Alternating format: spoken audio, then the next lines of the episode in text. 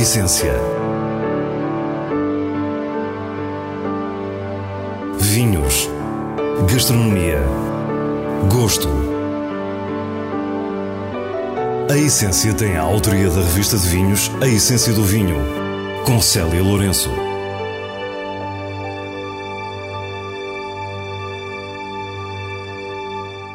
Boa noite. Hoje começamos com a prova Top 10 na Essência do Vinho Porto, que nos mostrou novos caminhos para os vinhos portugueses. Depois conhecemos mais um projeto arrojado da herdada Malhadinha Nova no Alentejo.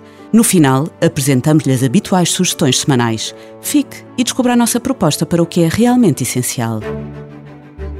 No passado dia 20 de fevereiro, durante toda a manhã, realizou-se uma prova de vinho especial. Falo-vos do Top 10 Vinhos Portugueses, que há 13 anos abre o evento Essência do Vinho no Palácio da Bolsa, no Porto. Logo no início da prova, falámos com Nuno Pires, diretor da Essência do Vinho e da Revista de Vinhos. Iniciamos hoje o Essência do Vinho Porto, a principal experiência de vinho em Portugal, a 17ª edição. Uh, estamos neste momento no belíssimo Salão Árabe e estão hoje aqui presentes uh, 55 líderes de opinião de 11 nacionalidades. Uh, estamos a provar neste momento 46 vinhos. Amanhã iremos revelar o top 10 de vinhos portugueses pela revista de vinhos, num jantar muito especial na feitoria inglesa. A prova reúne um conjunto de vinhos portugueses escolhidos pela revista de vinhos que se destacaram no ano anterior com o objetivo de encontrar os 10 que vão constituir o top 10. Esta prova competição é realizada já há 13 anos. É um grande investimento que fazemos, é um investimento que fazemos pelo setor, pelos vinhos portugueses e o que pretendemos é que com esta prova e com o resultado final amanhã, onde estão revelados o top 10, podemos uh, levar para fora do, nosso país uma mensagem e a mensagem terá com certeza que os nossos vinhos estão numa, num momento muito, muito bom, muito positivo. E a mensagem passou. No intervalo da prova estivemos com alguns membros do júri que se mostraram surpreendidos e entusiasmados. Falámos primeiro com o dinamarquês Bjarne Muritzen, jornalista e crítico de vinhos. Primeiro, fiquei muito surpreendido com a diversidade nos brancos. Muitos estilos diferentes quando falamos de sabor, de aromas e da forma como são feitos. Achei isso muito interessante. Por esta altura, Bjarne já tinha provado alguns tintos. Quando chegamos aos tintos, acho que há mais vinhos com frescura de fruta e com elegância floral, mais do que normalmente encontramos em Portugal. Gosto disso porque acho que têm tantas castas boas que será um prazer conhecê-las na sua pureza e não simplesmente bem feitas, trabalhando lotes e barricas. Well made with the blends and with the barrels. Sarah Ahmed, autora do blog The Wine Detective, é um dos nomes mais reconhecidos da crítica britânica. Sara é especialista em vinhos portugueses e australianos e, a partir do facto de pela primeira vez termos incluído vinhos rosé na prova, fala-nos das tendências atuais. That, in a way, um, illustrates what I'm really seeing in terms of trends, which is that move towards freshness and appreciation of you know, the acidity and the detail that you can find in the wines, and a huge amount of individuality in the white wines, which I really enjoyed. O que Sara acabou de nos dizer é que notou uma tendência de frescura e uma valorização da acidez e do detalhe. Nos brancos elogiou a enorme individualidade que sentiu em cada um e, como vamos ouvir já a seguir, brincou por os estarmos a provar pela manhã. Early in the morning to taste those wines, you know, whoa, they're, they're really in your face because they're so full of character. You know. Um, but I think you know that's what Portugal has, and uh, and for me, it's really exciting to see that in the glass, and that these are no longer, if you like, international wines. They are distinctly Portuguese wines, very proudly Portuguese wines, and uh, I think it's really exciting to see that. Entusiasma-se ao falar do caráter que se sente em cada copo e diz-nos mais. Diz-nos que os nossos vinhos estão a deixar de ser vinhos internacionais para serem distintos e orgulhosamente portugueses. Depois, os elogios vieram de Charles Metcalfe, um inglês que conhece os vinhos portugueses há décadas, fundador do prestigiado concurso International Wine Challenge. It's fascinating because when I think back to é fascinante, porque quando recuo aos primórdios desta prova, estive cá no segundo ano, pela primeira vez, em 2005. O estilo mudou realmente. Um, style has really changed. Explica-nos melhor o significado do que acabou de afirmar. But I think we have to remember, it's not just a style change Mas penso que temos de nos lembrar que não é apenas uma mudança de estilo nas vinhas, é uma mudança de estilo no que os provadores da essência do vinho selecionaram. Porque continuam a existir vinhos que procuram estilos mais ricos, mais opulentos. E penso que é fantástico que a equipa da essência do vinho esteja a escolher estes vinhos mais frescos e elegantes. Uma reflexão impõe-se. Este é seguramente um momento de charneira. Há uma carga filosófica nesta evolução e há todo um mundo novo que exige humildade e que nos faz perceber o privilégio de participar nestes tempos de mudança. É um bom caminho para os vinhos portugueses. E parabéns à equipa da Essência do Vinho por ter escolhido este tipo de vinhos, porque penso que coloca as castas portuguesas, e as castas portuguesas são uma das maiores riquezas de Portugal. Dá-lhes a oportunidade de mostrar o seu verdadeiro caráter, sem demasiada barrica, sem muita extração. E isso é fantástico.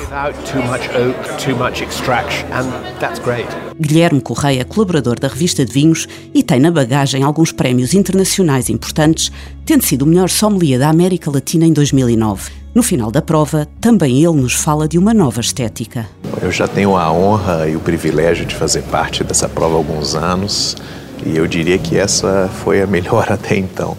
Me surpreendeu muito todo o painel, os brancos incríveis, muito diferentes, todos com muito caráter cada vez mais a madeira bem utilizada, madeira inteligente, alguns vinhos assim com uma tendência um pouco mais natural de mínima intervenção, mas todos muito bem feitos, construídos limpos, a expressar o terroir. Do top 10 fazem parte três vinhos brancos.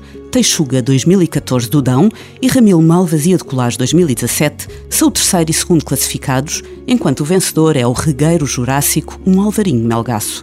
No conjunto de 10 vinhos está também um rosé, o regional duriense Quanta Terra Fenómena Pinot Noir 2018.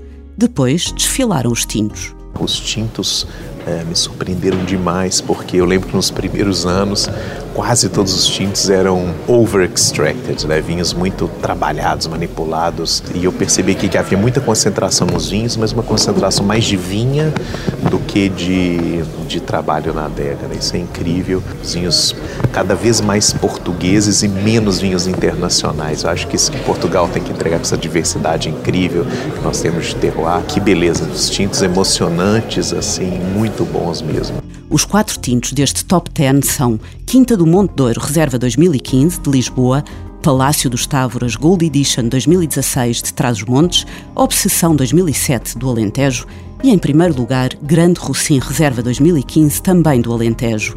E, por fim, revemos os fortificados.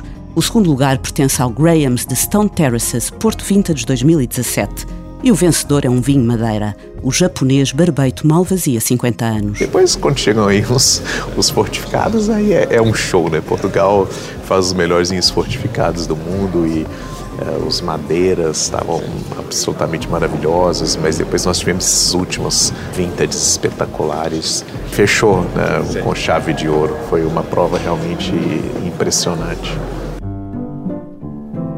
Já aqui falámos de um dos mais consistentes projetos de enoturismo do Alentejo, a herdade da Malhadinha Nova. Em 1998, a família Soares começou o sonho de produzir vinho em Albernoa, perto de Beja, plantando a primeira vinha em 2001. Depois seguiu-se a recuperação das ruínas do Monte da Pesseguina, que deu origem ao hotel Malhadinha Nova Country House and Spa, inaugurado em 2008.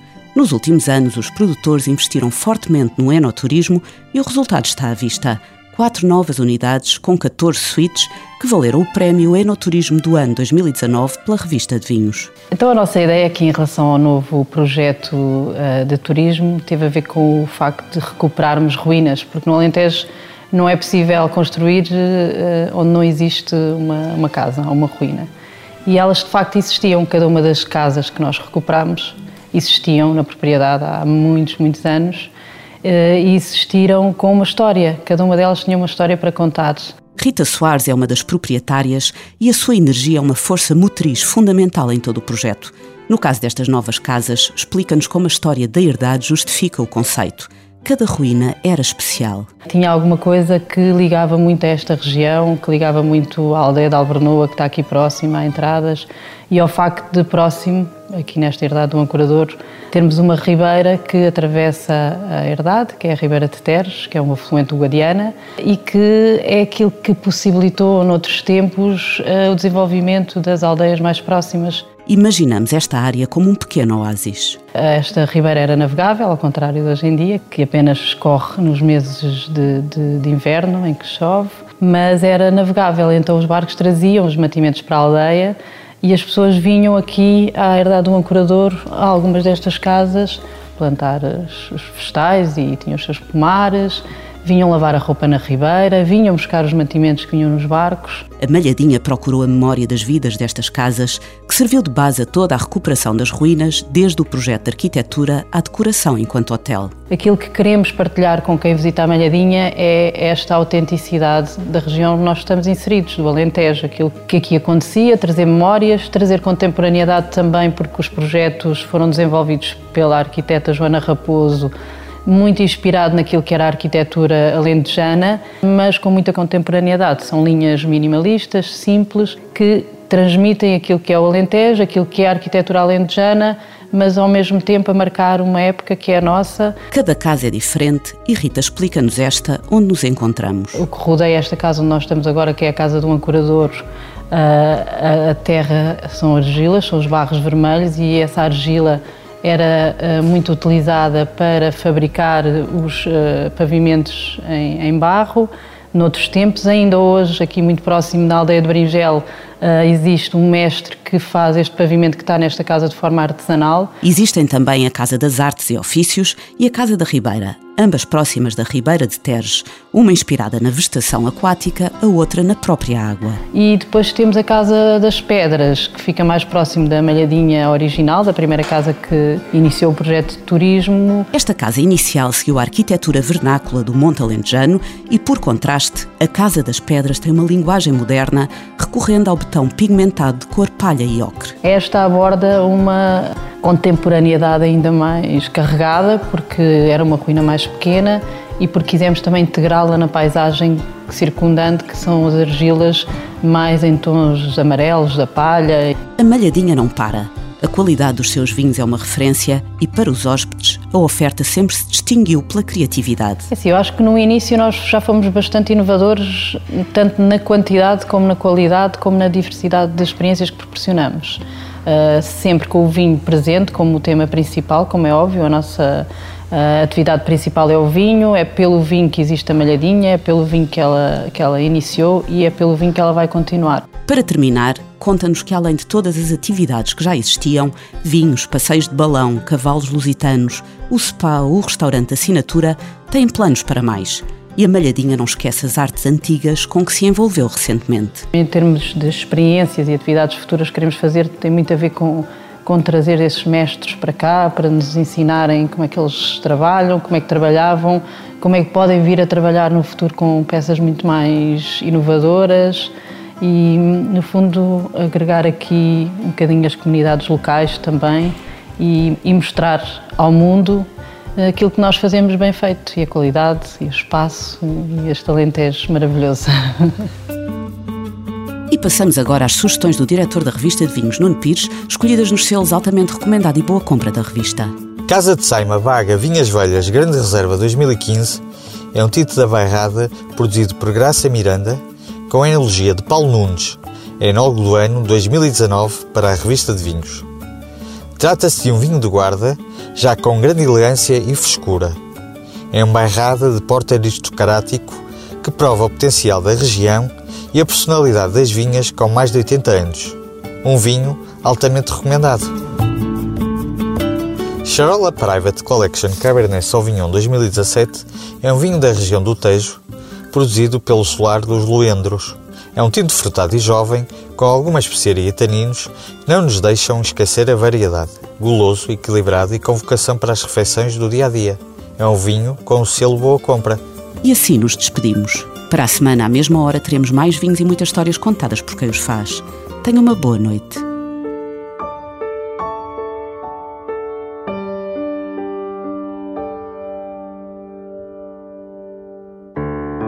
A essência. Vinhos. Gastronomia. Gosto. A Essência tem a autoria da revista de vinhos A Essência do Vinho, com Célia Lourenço.